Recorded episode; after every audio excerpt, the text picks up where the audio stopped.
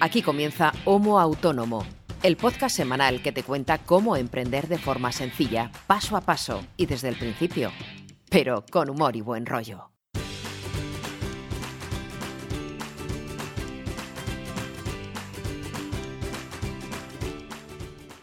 Hola, ¿qué tal? Muy buenas a todos y bienvenidos a este episodio número 19 de Homo Autónomo, el podcast hecho por autónomos para los autónomos, ya sean primerizos o veteranos. Da igual porque en el fondo todos tenemos las mismas preocupaciones, los mismos marrones y a veces las mismas alegrías cuando Hacienda te da o le da por devolverte pasta, cosa que no siempre pasa, pero bueno, algunas veces me han dicho que ocurre. Bien, yo no podría estar hablando una hora seguida sin que alguien me dé pie o que me pare o que me interrumpa o que me dé conversación, al menos. Eh, necesito la ayuda de mi querido amigo César Brito. Buenas, ¿cómo estás? Hola Ángel, ¿qué tal amigo? Muy contento porque a mí me ha devuelto Hacienda. o sea, eres de los afortunados que le devuelve Hacienda. Muy poco, muy muy poco, y ya lo he gastado. Pero bueno, me ha devuelto. Bueno. Muy bien, muy bien, todo, todo razonablemente bien. ¿Qué tal tus alumnos, por cierto? Que la pasada semana los ibas a examinar. Pues examinados, aquí tengo al lado la pila de exámenes que me queda pendiente de corregir, a ver si este fin de semana acabo y finiquitamos otro curso más. Bueno, ya falta poco, ya falta poco. A ti y a ellos. Sí, además este fin de semana tengo un fin de semana de estos toledanos porque tengo que corregir eh, todos los exámenes, tengo que, bueno, que vamos, como estamos grabando el podcast, editarlo, eh, publicarlo y demás, tengo que hacer toda la semana del diario mío, o sea, grabar los cinco episodios, eh, procesarlos, editarlos, grabar, o sea, y subirlos y dejarlo todo preparado porque como el fin de semana que viene tengo el Congreso, el Salón del Cómic aquí en Santander y voy a estar todo el fin de semana allí metido. Necesito adelantar trabajo como sea este fin de semana. ¿Al final me invitas a Santander o no? Pues ¿puedo ir al Salón del Cómic o cómo Siempre estás invitado a venir a Santander. Si ya sabes que en mi casa predominan los animales, los perros y los gatos, así que si me no encantan, me no Tienes, si no tienes ningún tipo de alergia, eres bienvenido en casa siempre. Eh, no creo que pueda por, por tiempo, básicamente, pero me encantaría porque la actividad en sí, el, fin de semana este en particular, tiene muy buena pinta. Muy, muy buena pinta. Hoy tenemos que hablar de un montón de cosas, una de ellas especiales porque me hizo mucha, mucha, mucha ilusión. Quien haya seguido las redes sociales sabe de qué hablo, pero esto es en el apartado de feedback, que llamamos tú y yo. Hoy, Ángel, ¿de qué vamos a hablar? Pues el tema del episodio de esta semana es el Lean Startup. Estas dos palabras que seguramente muchos de los que nos escuchan habrán oído, sobre todo si están en este rol o cultura emprendedora, pues es algo que predomina mucho o que abunda mucho por internet, en todo tipo de charlas, en todo tipo de conferencias, de cursos, bueno, de blogs, de, bueno, de todo. Hay, hay mucho material al respecto que no es más que una filosofía o una forma de crear nuevos negocios o productos o servicios, me da igual, puede ser un negocio completo, puede ser un producto o servicio. Entonces, no tanto como el método para crear un negocio, un producto o servicio, sino como filosofía a la hora de trabajar o de emprender, ¿vale? Vamos a enfocarlo aquí porque esto daría para muchos episodios del podcast y vamos a intentar no explayarnos más de una hora. Entonces, vamos a hacer esta aproximación a lo que sería el Lean Startup para el emprendedor o para todos aquellos que nos siguen, que nos escuchan y que bien están con su negocio ya funcionando o están creando nuevos productos, nuevos servicios o bien para aquellos que están pensando en montar su propio negocio o su producto o su servicio, ¿vale? ¿Cómo es esta filosofía del Lean Startup? Quien nos escuche con regularidad sabrá que en mi caso particular es un poco la filosofía que yo aplico a mi forma de trabajar quien escuche varios capítulos del podcast sabrá que hemos citado esto de Lean Startup en más de una ocasión y como veremos en el capítulo de hoy hay determinadas, formas de aproximarse, determinadas formas de, como tú decías, de enfrentar la creación y el desarrollo de un negocio.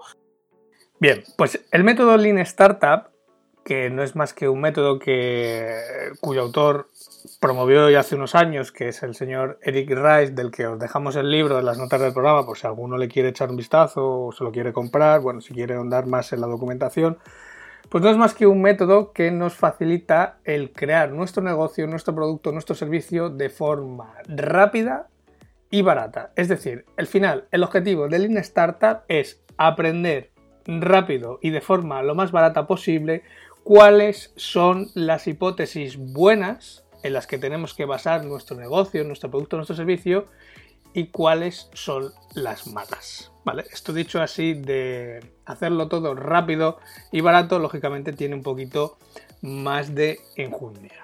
Eh, algún truqui tiene que tener, no puede ser así de fácil. Vamos a irlo haciendo con, bueno, con un ejemplo o ir explicando un poco en qué consiste este método Lean Startup. al final el método Lean Startup está basado en el método científico de toda la vida, del que estudiábamos cuando íbamos a EGB, el que, usan, el que usaba casi eh, Copérnico. Estudiarías tú. A ver, te recuerdo que yo soy periodista, yo lo de estudiar poquito y mal. o sea, no sé, pero la, base es el, del método científico. Eso es. Eh, lo que hace el método Lean Startup es traer la base del método científico de experimentar hacia el campo de los negocios, de las empresas o del emprendimiento. Entonces, ¿qué es esto de experimentar? ¿Por qué tenemos que experimentar? Bien, porque normalmente cuando nosotros lanzamos un negocio, o un producto o un servicio al mercado, si no seguimos este método Lean Startup, lo que normalmente hacemos es suponer lo que quiere nuestro cliente, suponer la necesidad que tiene, eh, suponer que lo que estamos haciendo le va a venir bien para resolver esa necesidad y lanzamos en consecuencia nuestro producto, nuestro servicio o nuestro negocio al mercado. ¿Qué es lo que suele pasar en el 90% de las ocasiones? ¿Que te das una hostia del tamaño de la Catedral de Burgos? Correcto, nos damos una leche contra la pared.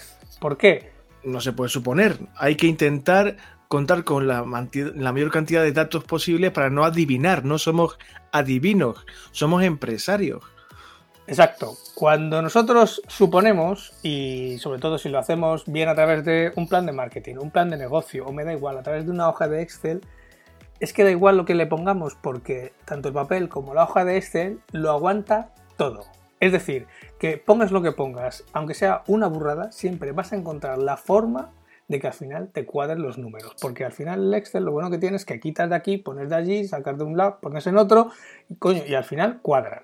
¿Qué pasa? Que este escenario que tú te has planteado en la hoja de Excel es tu mundo de Yuppie paralelo, porque lógicamente seguramente no cuadre con luego con la realidad de tu mercado o del sitio o el, nicho en el que tú te vayas a englobar con tu negocio. Ni por producto, ni por público, ni por realidad de mercado, ni por momento de venta. Hay un montón de factores que no te puedes imaginar en un Excel, porque no está pensado para eso. Entonces, ¿qué es lo que nos propone el señor Rice? Bien, lo primero que nos dice es que salgamos de casa. O sea, que salgas de la oficina, que salgas de casa y que realmente le preguntes a tus clientes, si ya los tienes, si vas a sacar un nuevo producto, o bien a tus clientes, a los que tú crees que van a ser tus clientes potenciales, que les preguntes qué problema tiene y de lo que hay ahora mismo en el mercado, qué, es lo que le viene mejor, qué es lo que no le viene tan bien, ¿vale? Para intentar entender o detectar cuál es esa necesidad o problema que tiene nuestro posible cliente. ¿Vale? Entonces eso exige salir a la calle y preguntar a la gente. Pero cuando digo salir a la calle y preguntarles, literal, o sea, hay que salir a la calle y preguntarle a los que son tus posibles clientes. Es decir, si tú estás pensando en hacer o en montar un negocio, por ejemplo, de un servicio para empresas, lo lógico es que te vayas al grupo de empresas a las que tú les vayas a dar servicio y les preguntes o les mandes un correo o lo mejor es cara a cara, porque vas a tener mucha más información que a través de un simple correo. Pero cuando ellos te cuentan qué problemas tienen, tú vas a poder detectar al final patrones comunes o necesidades comunes o problemas comunes que en realidad son los que vas a tener que resolver, porque es lo que tu competencia ahora mismo no está resolviendo. Y hay que tener en cuenta que una empresa, un proyecto está para eh, desenvolverse en la vida real para resolver problemas reales, no cosas que tú te montas en tu cabeza. Para eso tienes que palpar la realidad. Y tú decías muy bien ahora que hay que preguntar física, o sea, de verdad, o sea, no, no, no temer el hacer una pregunta, el investigar, el, el ver, analizar las posibles necesidades de servicios o productos, pero de forma fehaciente, de forma real, que no pasa nada. Si no, si no investigamos, no, no sabemos si lo que queremos poner en marcha va a surtir efecto o no, o va a cubrir efectivamente una necesidad o no. Eso es. Y una vez que tenemos, eh, que sabemos cuál es ese problema o necesidad que tiene nuestro cliente, es cuando ya empezamos a pensar en la posible solución a través de un producto, a través de un servicio que nosotros le podemos ofrecer, pero no antes. O sea, no podemos intentar suponer que nuestro producto va a satisfacer una necesidad sin, siquiera sabemos cuál es la necesidad real o el patrón que sigue eh, nuestros potenciales clientes, cuál es el patrón que tienen en común. Entonces, una vez que sabemos ese patrón o que hemos detectado un problema o una necesidad concreta o varias, podemos plantear una solución concreta. Pero es importante que el orden sea este, Ángel, porque muchísima gente hace justo lo contrario, o sea, empezar la casa por el tejado y nunca acaba de arrancar y si arranca fracasa. Claro, una vez que ya tenemos esa solución concreta, o más o menos planteada sobre el papel, eh, tenemos un esbozo de lo que puede ser nuestro producto o servicio, el siguiente paso sería hacer el modelo de negocio para ese producto, para ese servicio o para todo el negocio completo si fuera una empresa de nueva creación. Entonces ahí vamos a tener que ver cuáles son nuestros segmentos de clientes con los que hemos estado hablando ahora mismo. Lógicamente puede ser un único segmento de clientes o pueden ser varios, pueden ser distintos grupos de clientes a los que vamos a atender. Para cada uno de ellos tendremos que hacer una propuesta de valor alineada a, los problemas o las necesidades que tienen, ver qué canales vamos a utilizar para hacer llegar esa propuesta de valor, ver qué tipo de relación vamos a tener con cada uno de esos clientes, cómo nos van a pagar o de qué forma vamos a generar ingresos de esos clientes.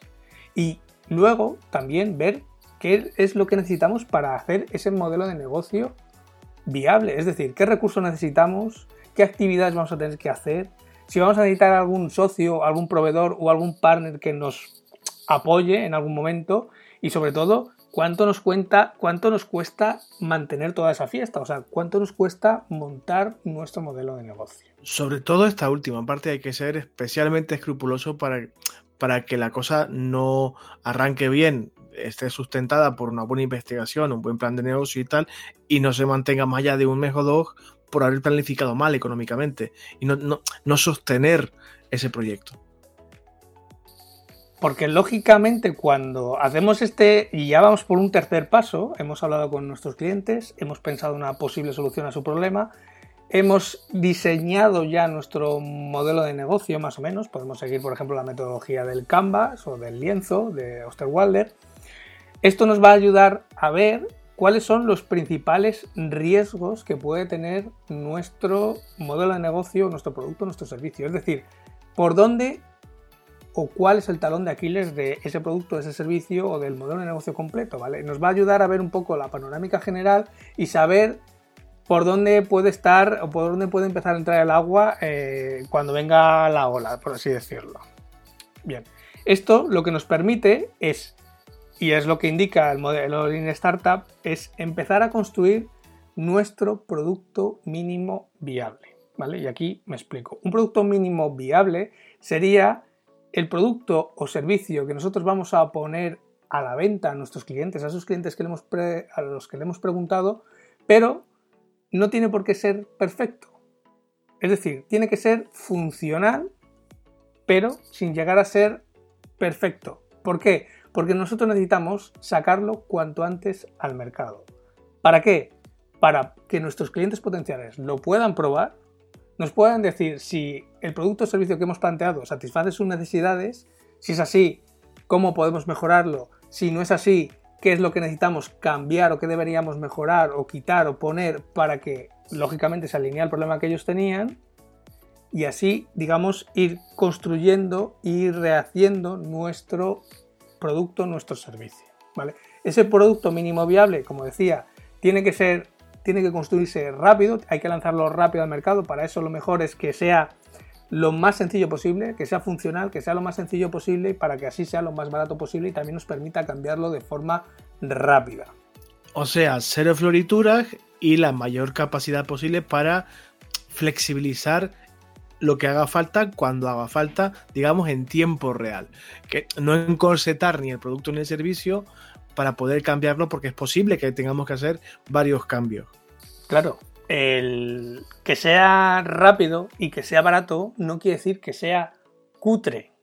De hecho, en palabras de nuestra querida amiga Nuria que tenemos en común, que yo me acuerdo que decía siempre en clase cuando estabas montando un vídeo, lo perfecto es enemigo de lo bueno, ¿no? Pues aquí hay que intentar no buscar ese producto perfecto, porque quizás ese sea uno de los errores del Lean Startup. La gente empieza a montar su producto o servicio y no lo lanza al mercado hasta que está perfecto. ¿Qué pasa? Que normalmente cuando estás buscando el producto perfecto, llega alguien por la derecha y te adelanta. Claro. Y sale antes al mercado que tú. Entonces, em, lo mejor es lanzar el producto cuanto antes, que sea funcional, que al usuario le permita resolver su problema el, el mayor grado posible y a medida que lo están probando nuestros clientes, ir aprendiendo en base al feedback que nos van a ir dando. Es decir, una vez que lanzas el producto al mercado y que tienes esos primeros clientes, pues es muy fácil preguntarles, oye, ¿te funciona? Eh, ¿Necesitas que implementemos algo? ¿Necesitemos que cambies algo? O sea, preguntar al cliente, que es lo que hacen muchos servicios ahora mismo de los servicios que hay online. Que te mandan un correo, te mandan una encuesta, que te preguntan, que te piden ese feedback. ¿Para qué? Para ir mejorando, ir pivotando ese producto para adecuarlo lo máximo posible a la necesidad que tú tienes. Un pequeño matiz, Ángel, no se trata solamente que también de comprobar la satisfacción de tu potencial cliente con tu producto o servicio. Esto evidentemente hay que sondearlo, sino si está satisfaciendo la necesidad que tú pretendías cubrir. Si hay alguna falla, si es más o menos de lo que esperaba, si es menos de lo que esperaba, por qué, y tomar nota de todo ese feedback para poder implementarlo y como tú decías ahora, pivotar y mejorar sobre la marcha tu producto o tu servicio. Claro, aquí entramos en como una especie como de círculo o de ciclo en el que construimos nuestro producto mínimo viable. Lo lanzamos al mercado, lo prueban nuestros clientes, entonces ahí medimos resultados y vemos qué feedback tenemos. Y en función de ese feedback, lo que hacemos es aprender, ¿vale? Y vemos qué podemos mejorar, vemos qué podemos quitar, vemos qué podemos incluir nuevo, ¿vale? Y en función de ese feedback que nos están dando los clientes y que estamos aprendiendo, nosotros tenemos tres opciones posibles. La primera, que los clientes te digan que sí, que les funciona tu solución, que les funciona tu producto, tu servicio. Pero, lógicamente que puedes mejorar cosas. Pues entonces vuelves, digamos, a empezar otra vez el ciclo y coges tu producto mínimo viable, coges las mejoras que te han dicho tus clientes y las implementas. Y vuelves a pasar otra vez por el ciclo el producto viable, el producto mínimo viable, digamos en esa versión 2.0, vuelve a a los clientes, vuelves a pedir feedback, vuelves a aprender y vuelves a ir mejorando, digamos. Y el producto va mejorando o va escalando hacia ese producto perfecto que nosotros estamos buscando, lógicamente, con el paso de eh, esas vueltas a través de ese ciclo de construir, aprender o de construir, medir y aprender y que serán varios ciclos, no dos ni tres. Posiblemente tendrás que pasar por este proceso varias veces y no pasa nada. Es el proceso natural, no hay que entristecerse o sentirse frustrado por ello porque forma parte del proceso. De hecho, si piensas en cualquier compañía potente o tecnológica de las que hay ahora mismo, todas están en este ciclo continuo. Digamos que los productos están en una beta continua porque se están mejorando cada X eh, meses o cada eh, X años, normalmente es cada menos tiempo, normalmente cada X meses, piensa por ejemplo en un teléfono. Los teléfonos no se rediseñan porque sí o no salen modelos nuevos que sustituyen uno a otro porque sí, sino porque las marcas van recogiendo el feedback que van dando los clientes de posibles mejoras que quieren y lógicamente se saca una versión nueva de ese teléfono que tú ya tenías.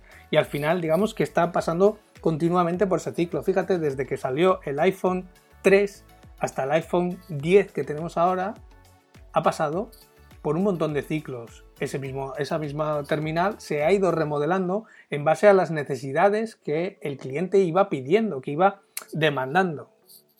Ese sería el primero de los caminos, pero también podemos encontrarnos con que tú lanzas el producto o el servicio al mercado recoges ese feedback, o sea, mide los resultados a través del feedback de los usuarios y te encuentras con que eh, ese producto mínimo viable no satisface las necesidades que tú habías detectado en un principio. Entonces aquí tenemos que irnos un paso más atrás. Debemos volver otra vez al modelo de negocio, volvemos otra vez al lienzo y vemos a ver en qué parte eh, nos hemos equivocado. Puede ser un mal planteamiento inicial, un pequeño matiz que se nos ha escapado, quizás hay un segmento del mercado que es el que realmente podemos cubrir que no hemos tenido en cuenta, puede ser mil detalles, pero hay que volver hacia atrás y reanalizar, repensar puede ser cualquier detalle. Nosotros le hemos preguntado a los clientes, nos han dicho sus problemas, sus necesidades. Hemos pensado una solución y hemos planteado un modelo de negocio. Puede ser que no sean los segmentos de clientes adecuados. Puede ser que la propuesta de valor no cuadre exactamente con los clientes. Puede ser que no estemos llegando por el canal adecuado. Nosotros podemos estar intentando Em, llegar a nuestros clientes, por ejemplo, a través de la web o simplemente una solución online y a lo mejor nuestro cliente todavía no está preparado para ello y todavía demanda de un contacto personal. Y puede ser algo tan tonto o tan simple como eso. Pero en el momento que redefines el modelo de negocio, lógicamente al redefinir ese modelo de negocio, algo en tu producto o tu servicio va a cambiar, vuelves otra vez al círculo. Eh, construyes otra vez de nuevo el producto o servicio, lo vuelves a lanzar a los clientes, lo prueban y en base al feedback eh, haces cambios.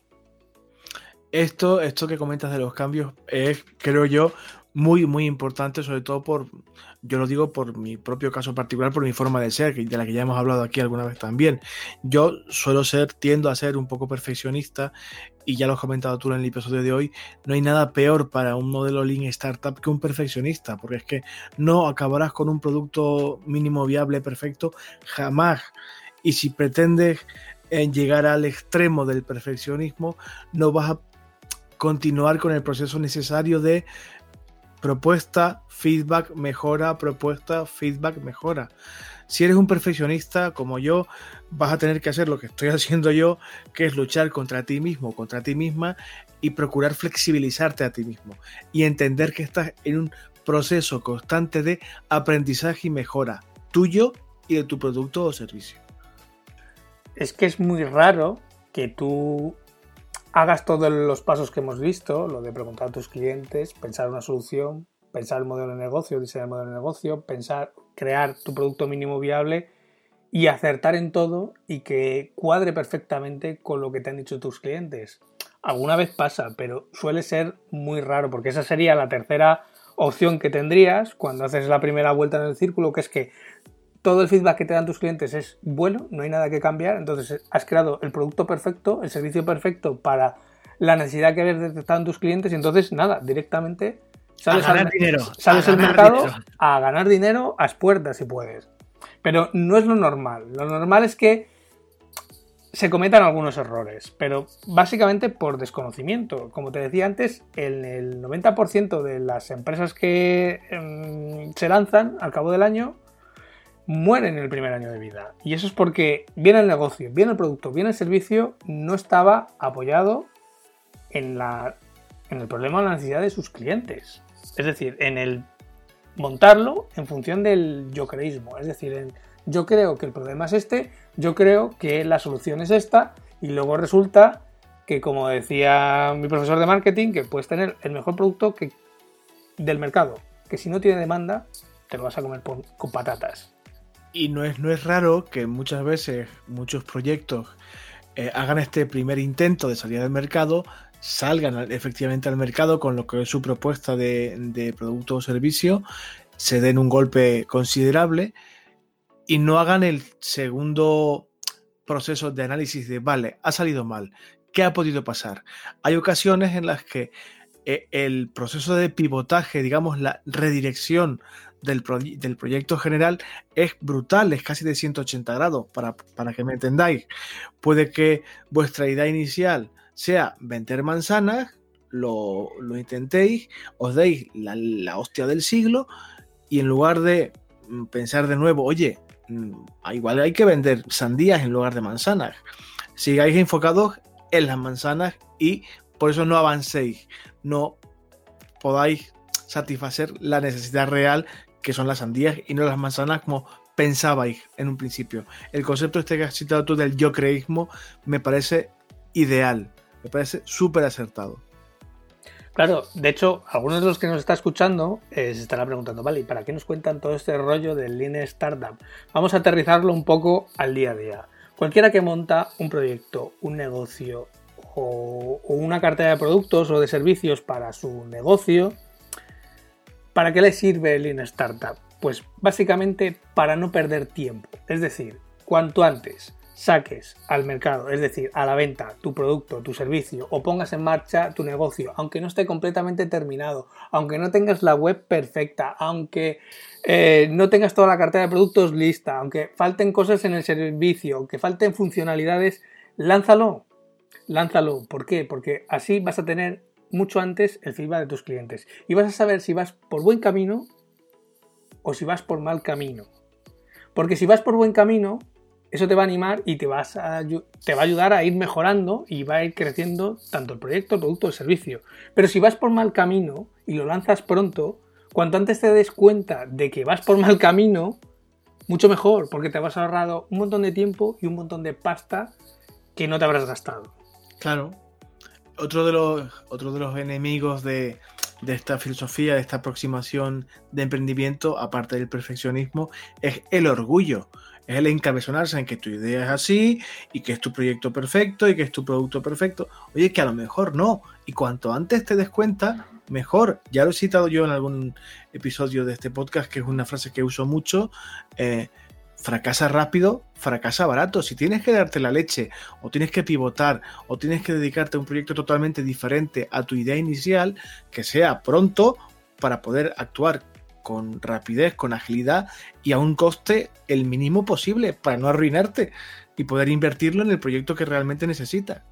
Eso es, más que el, verbo fracasar, que tiene una connotación. Sí, ya sé que no te gusta. Ya sé que no te eh, Yo siempre me gusta decir, y se lo digo mucho a mis alumnos, es equivocarse rápido y equivocarse barato. ¿Por qué? Porque uno puede tener en mente un negocio. Y, me lo suelo encontrar también con, muchas veces con los chicos de clase. Ellos quieren montar su negocio ideal o digamos que quieren montar un negocio para toda la vida y ojalá eh, todo el mundo cuando monta una empresa o monta un negocio le durase para siempre. Pero es lo que yo les digo muchas veces. Digo, si os vais a tener que reinventar profesionalmente entre cuatro y cinco veces al menos eh, en vuestra carrera y estés empezándola.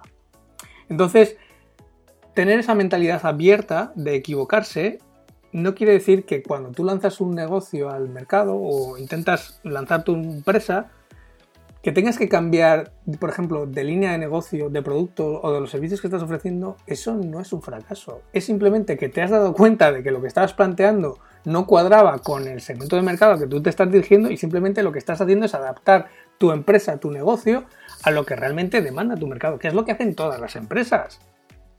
Algunos errores que deberíamos evitar, sobre todo cuando estamos siguiendo esta filosofía del Lean Startup. El primero, el proceso de creación de un producto, de un servicio, es muy distinto en función del mercado al que tú te dirijas, ¿vale? Y, cuando, y me explico. No es lo mismo crear un producto o un servicio para un mercado Mm, tradicional en el que no hay ningún tipo de incertidumbre, es decir, en un mercado que ya está sentado, que aunque haya competencia, pues no hay grandes cambios, en el que tú al final tienes una idea, desarrollas la idea, creas el producto y luego validas al final la idea cuando sales al mercado, porque al final no hay nada que te lo mueva, digamos, está todo muy asentado, que cuando tienes un mercado que tiene bastante incertidumbre. Y cuando digo incertidumbre, pues al final es que pueda haber leyes que te lo afecten, que pueda haber, em, pues bueno, fíjate lo que ha pasado esta semana con el caso de Huawei, con todo el tema de los taxis y Uber y Cabify, pues bueno, a ese tipo de mercados me refiero cuando digo incertidumbre, ¿no? Que pueda haber condicionantes externos que te hagan tambalear el mercado sobre el que tú estás operando, al fin y al cabo, y que es difícil de controlar por tu parte. Entonces, aquí sí que necesitas que tu idea sea validada de la forma más rápida y más barata posible para luego desarrollar el producto y servicio de forma ligada a lo que te están diciendo los clientes. Otro error que solemos cometer es perder mucho tiempo en planes de negocio.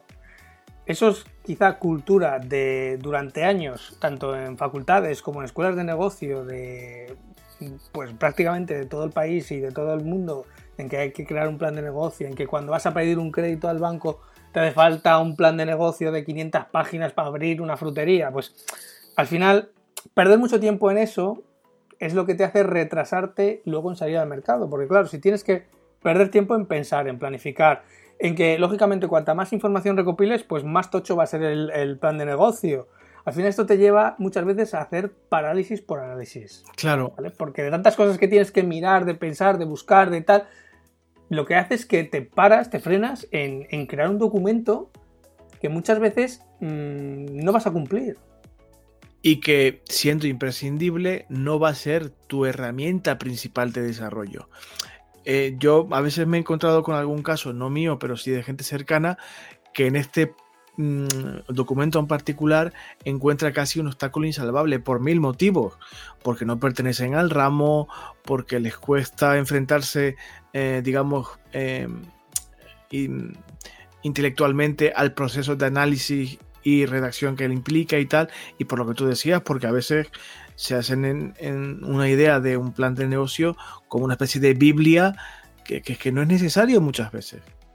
Y aparte que no tiene ningún sentido, por ejemplo, hacer previsiones o planificaciones a tres años vista, a cinco años vista, como muchas veces te piden los bancos para hacer una financiación. Pero ¿cómo vas a planificar a cinco años vista si no sabes lo que va a pasar ni el mes que viene y muchas veces ni la semana que viene, sobre todo cuando estás empezando. Entonces es un poco estúpido planificar a tan largo plazo y aparte que no te va a servir de nada, porque lógicamente si tú puedes hacer todos los números y cábalas que quieras de aquí a cinco años, que si el primer mes no se cumple lo que tenías previsto, te va a tocar improvisar, te va a tocar hacer lean startup, al final te va a tocar pivotar, te va a tocar empezar a mover las fichas de tu modelo de negocio. Entonces, no tiene mucho sentido perder tiempo en crear este tipo de documentos o de previsiones. Luego, otro error, perder mucho tiempo también en hacer estudios de mercado. Y yo sé que dependiendo del negocio, muchas veces ni siquiera se hacen. Pero hay otra serie de negocios que hacen unos estudios de mercado brutales. Volvemos a lo mismo. Perder mucho tiempo en esto te retrasa la salida al mercado y al final es eso. Mm, gastar más tiempo y más dinero en algo que realmente no sabes si va a funcionar que nadie se equivoque. Esto no quiere decir que tanto el plan de negocio como el plan de marketing y tal sea eh, una cosa con la que, sea, que puedas pasar por alto. No. Eh, es necesario al menos tener un esbozo mínimo. Una idea mínima. Otra cosa es estancarse ahí. Eh, no se puede ir a, tontas y a locas. Como tú bien decías ahora, depende del mercado, no siempre es necesario. Hay mercados que no necesitan una tremenda investigación en ese sentido, pero eh, ni por exceso ni por defecto, ni salir ahí a pecho descubierto, ni, ni pegarse igual un mes o dos meses elaborando una documentación que posiblemente en una semana puede dejar de tener validez porque es que no, no se aplica en la vida real. Sí, yo no hago hincapié en que se haga o no se haga. Lógicamente, se debe hacer. Lo que no se debe hacer es perder mucho tiempo en su realización, No hacer el cojo plan de 500 folios, sino en algo que pueda resolver incluso en un día, como mucho. O sea, al final sentarte 8 horas, pensar al final los puntos importantes o definir las líneas importantes, las líneas gordas, y a partir de ahí eh, ir definiendo conforme vayamos avanzando. Al final es eso, no hay mejor estudio de mercado que lanzar el producto o servicio y ver qué te dicen los clientes, porque si te compran es el mejor estudio de mercado y si no te compran tienes que saber por qué no te compran y eso también es el mejor estudio de mercado. Luego, fiarte del yo creísmo o del yo creísmo de otros. Porque al final, eh, cuando tú tienes una idea, un negocio, o estás pensando en montar un negocio, es lo típico, tus amigos o tu familia siempre te dicen que qué buena idea o, da igual, o informes sectoriales o el gurú de turno del sector en el que tú te muevas. Al final, la única información válida que realmente te tiene que importar es la de los que pagan por tu producto o por tu servicio. Punto. Porque el proyecto es el tuyo y va a ser tu dinero y tu trabajo. Luego, eh, un error más es ejecutar ese mega plan de negocio que hemos hecho antes. Si nos hemos saltado el, uno de los posibles errores anteriores, que era hacer ese plan tocho de negocio, pues el siguiente error es ejecutarlo al pie de la letra. Incluso antes de validar la idea de negocio. Porque al final, cuando lo que hacemos es ejecutar ese plan de negocio, lo que vamos a hacer es crear el producto, pero no el mínimo viable, sino el producto perfecto. Nos vamos a gastar una pila de pasta. Vamos a contratar personal cuando ni siquiera todavía sabemos si alguien nos va a comprar ese producto o servicio maravilloso. Por lo tanto... Mal, mal, error, mal hecho. Otro error, dar por supuestas las hipótesis. Lo que os decía al principio del episodio, ese yo creísmo muchas veces nos lleva a suponer cosas que no son ciertas.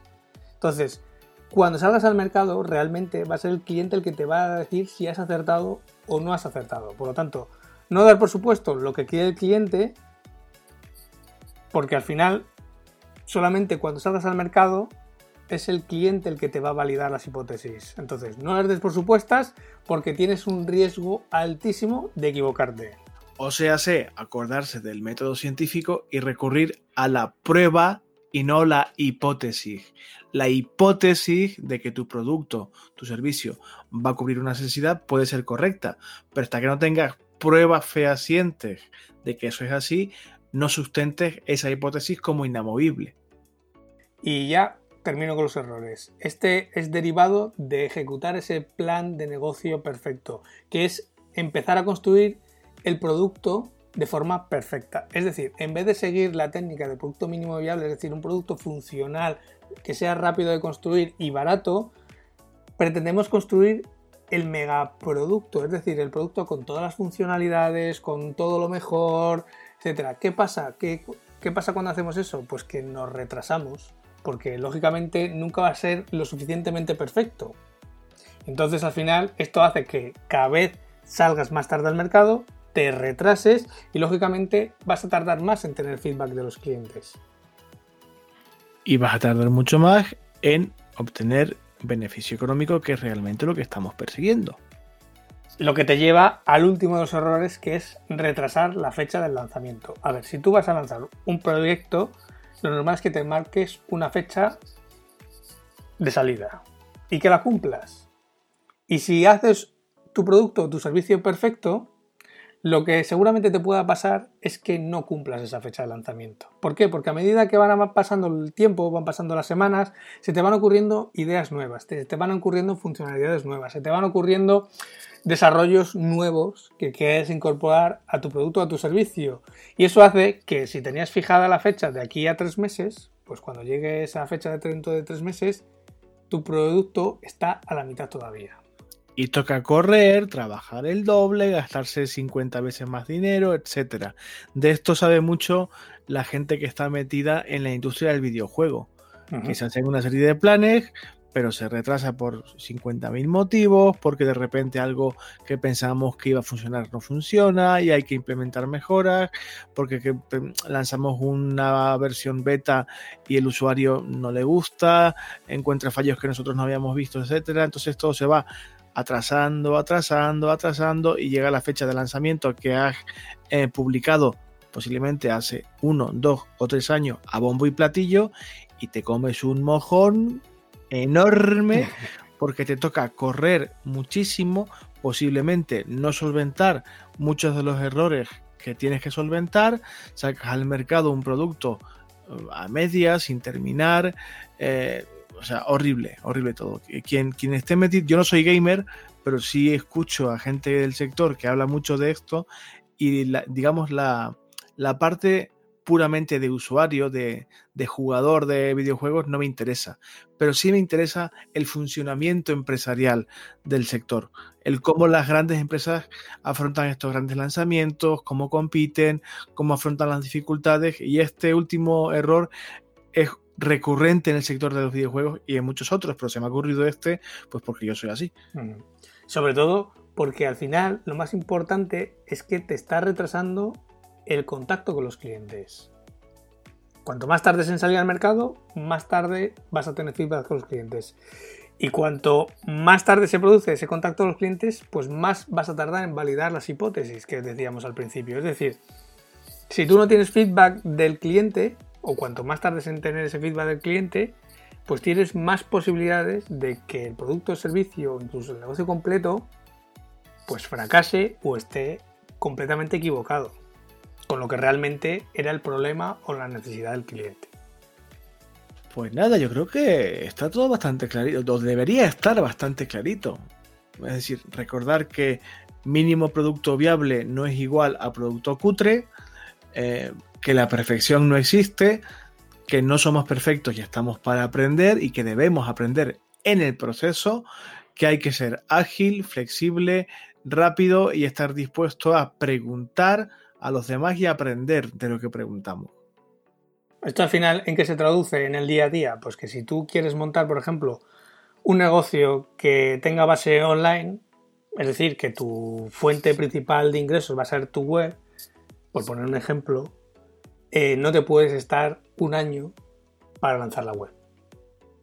Porque quieres eh, que sea súper bonita, que esté súper bien diseñada, que tenga un montón de funcionalidades, eh, etcétera, etcétera, etcétera. Sino que si tú, por ejemplo, te vas a poner pues un sistema de afiliados, es decir, o un e-commerce por dropshipping, pues simplemente coge el dominio, montate un WordPress, eh, instálate eh, los cuatro plugins que necesitas para montar tu e-commerce a través de afiliados y prueba la idea. Es decir, mira a ver si tiene tracción, mira a ver si tienes clientes, mira a ver si la gente te paga y una vez que valides la idea y que empieces a tener feedback de los clientes de que pues que el producto les que el producto les gusta, que el servicio les gusta, puedes ir mejorando tanto la web, tanto el diseño, tanto las funcionalidades del e-commerce, etcétera, etcétera, etcétera. Como tú mismo, también tú puedes, es que mucha gente se olvida de que uno mismo mejora en este proceso.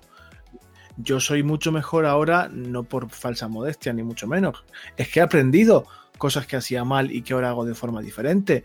Hay cosas que no aplicaba en mi trabajo diario y ahora sí que aplico. Hay formas de relacionarme con los clientes que ni se me ocurriría hace tres años y que ahora procuro implementar siempre. Mm, uno mismo, igual que su producto o servicio, también mejora en este proceso. Y hay que estar abierto a ese proceso de mejoría. Bueno. Pues este ha sido el tema del día. Yo creo que hasta aquí el pescado que, había que vender hoy, amigo Ángel, por lo menos en la parte, digamos, del mm, contenido, eh, digamos, estándar del episodio. Y luego ya, iremos con los deberes que puse la semana pasada y un par de cositas más. Muy bien, pues entonces vemos la actualidad en Homo Autónomo. Actualidad en Homo Autónomo.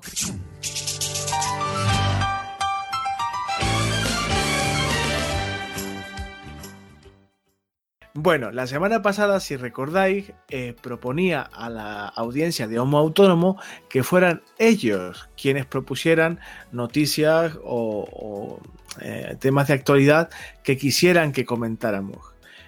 Eh, como suele ser habitual, solamente ha cumplido una única persona, que es nuestro común amigo Fernando Nieto, a quien enviamos un afectuosísimo saludo.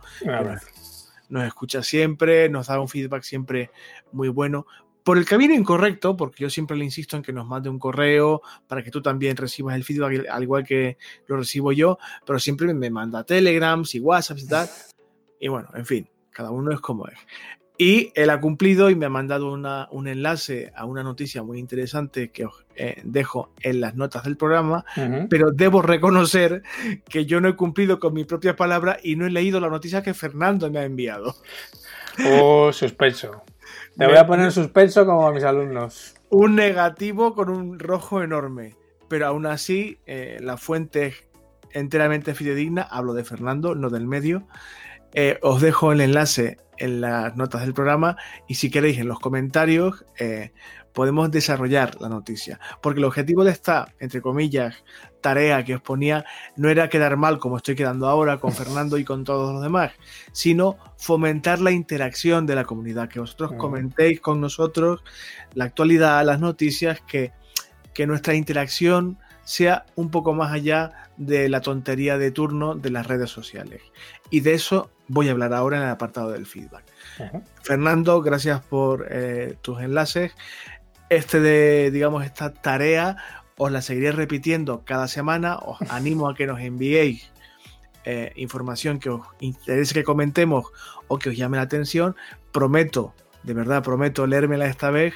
Ha, ha, habido una serie de condicionantes que me lo han impedido, pero prometo cumplir mi palabra y leerla y comentarla aquí. Y si te parece, Ángel, salvo que tú tengas alguna cosa que comentar, si quieres hablar de Huawei o, o, simplemente pasamos del tema y nos vamos a, a, la parte tocha, que es la que casi me provoca el infartito esta semana, que es el apartado del feedback. No, el tema de Huawei lo seguiremos, porque como tiene pinta de que va a estar interesante las próximas semanas, pues ya lo comentaremos, no hay problema. Pues perfecto, entonces, hasta aquí la sección de actualidad y ahora lo que te comentaba del infartito. Uh -huh. En el episodio de la semana pasada, si recordáis, hablábamos de modos y herramientas para trabajar, digamos, en la carretera, on uh -huh. the road. Y yo suspiraba eh, por una marca y un modelo concreto de portátil, porque me gustaría tener una serie de herramientas móviles de las que no dispongo ahora mismo, etcétera. Es una marca que cité en las notas del programa, es una marca de, que ensambla ordenadores portátiles y de sobremesa, se llama Slimbook, es una empresa radicada en España y bueno, y en el programa anterior hicimos un poco bromas de, Ay, por favor, ayudarme a financiarlo, que no tengo dinero y tal, y hicimos aquí bromas, que, que si montamos un crowdfunding y tal. Eh, el robot hijo de puta que tenemos en las redes sociales, eh, se le ocurrió citar a la marca, sí. Eh, los responsables de Slimbook amablemente escucharon el episodio en cuestión, les encantó el episodio, de hecho, nos, felici nos, felicitaron por él. Desde aquí os mandamos un saludo, amigos, y por mensaje directo a mí me preguntaban que qué quería, si un descuento, si un portátil, y digo, eh, calma, calma, calma, calma, calma. calma que yo no quiero nada. Yo estoy deseando tener uno de vuestros productos porque me encantan, pero ni pretendo, no soy el típico influencer jeta que por citar un nombre de una marca eh, quiere llevarse un producto que vale una pasta. No, no es el, no es el caso. Eh, hablé de ese producto en particular casi que medio en broma, aunque es cierto que me encantaría poder adquirir un producto pronto, pero no con el objetivo de que me lo regalasen o me lo financiaran en absoluto. Si alguien quiere darme mil euros porque le da la gana y con eso comprarme el portátil, estupendo, pero no es a la marca a la quien se lo pido. Sin embargo, si hablaba con el responsable de, de Slimbook España, como ya comentaba en el episodio de la semana pasada, que su proyecto sí me interesa para hablar de él por una serie de circunstancias y están abiertos no solamente a participar en el eh, podcast de Homo Autónomo, sino, y aquí el redoble de tambor y el infartito doble, quizá, quizá patrocinar un episodio de Homo Autónomo. Aunque esto está un poco en el aire, ya lo trataremos. Pero bueno, desde aquí de verdad, amigos de Slimbook, gracias por escucharnos, gracias por ser tan, no sé, empáticos y divertidos con nosotros. Uh -huh.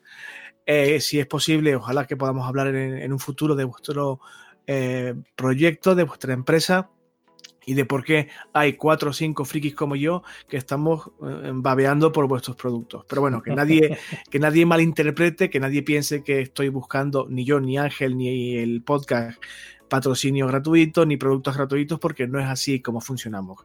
¿Que os podéis patrocinar? Sí. ¿Que nos podéis dar dinero si queréis? Sí. Pero no de esta forma. Uh -huh. Ha sido, digamos, un, entre comillas, chiste que se nos ha ido de las manos, pero que agradecemos igualmente porque, al fin y al cabo, pues nos ha dado a conocer a la gente de Slimbook. Espero que nos sigan escuchando a partir de ahora. Uh -huh.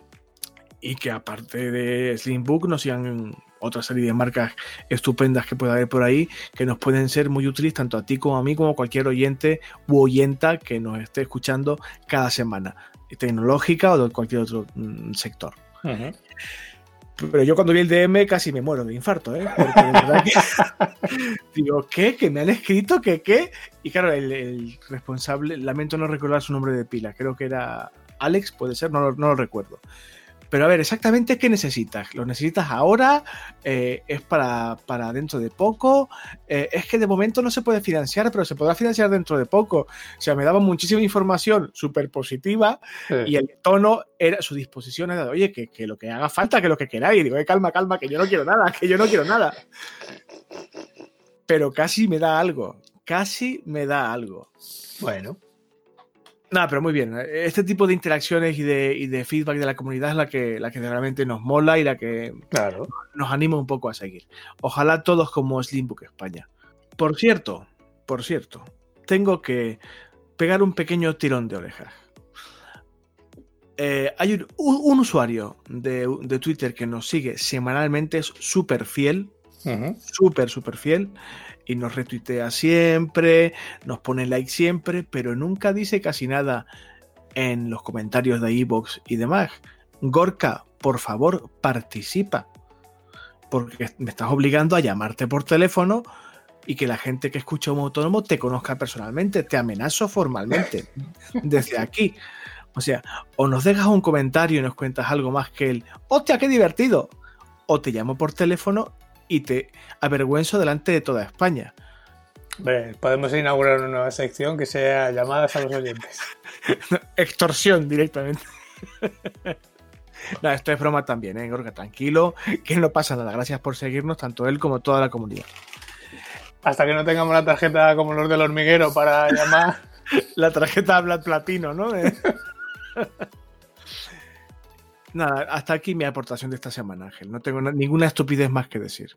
Bueno, pues si no hay más feedback, pues poco más. Hasta aquí el programa de hoy.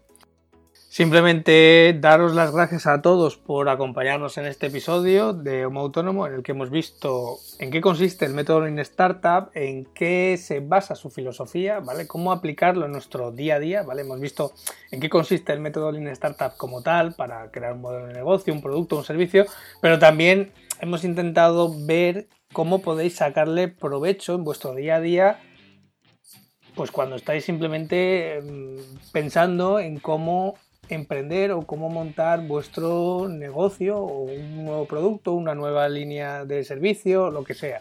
Cuando ¿vale? estáis maquinando, vaya. Eso es, que al final lo tengáis en cuenta a la hora de maquinar, como bien dice César.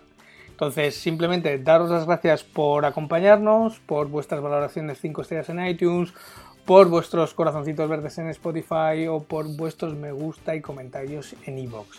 Que si los dejáis, como dice César, os aseguro que se nota un huevo cada vez que alguien hace algo en alguna de las plataformas y sube el número de escuchas. Para todos los que como Slimbook eh, se sientan motivados a posiblemente a patrocinarnos algún día, pues ya sabéis que podéis patrocinar cualquiera de los episodios de este podcast en homoautónomo.com barra patrocinio o si alguien quiere eh, darse un capricho en Amazon, pues simplemente con que entre a través de homoautónomo.com barra Amazon, pues se puede comprar lo que quiera y a nosotros pues nos ayuda a estar aquí una semana más. Que no cuesta trabajo, quiero decir, que no va a salir más caro lo que compréis. Exactamente. Y por lo demás, pues simplemente daros las gracias por estar al otro lado, otra semana más. Y sin más, nos escuchamos ya el próximo sábado con un nuevo episodio de Homo Autónomo. César, muchas gracias. Hasta la próxima semana, Ángel. Amenazo con volver, ¿eh? ya te lo digo. Estaré esperándote. A todos los demás, un abrazo. Que tengáis feliz semana. Dios. Adiós.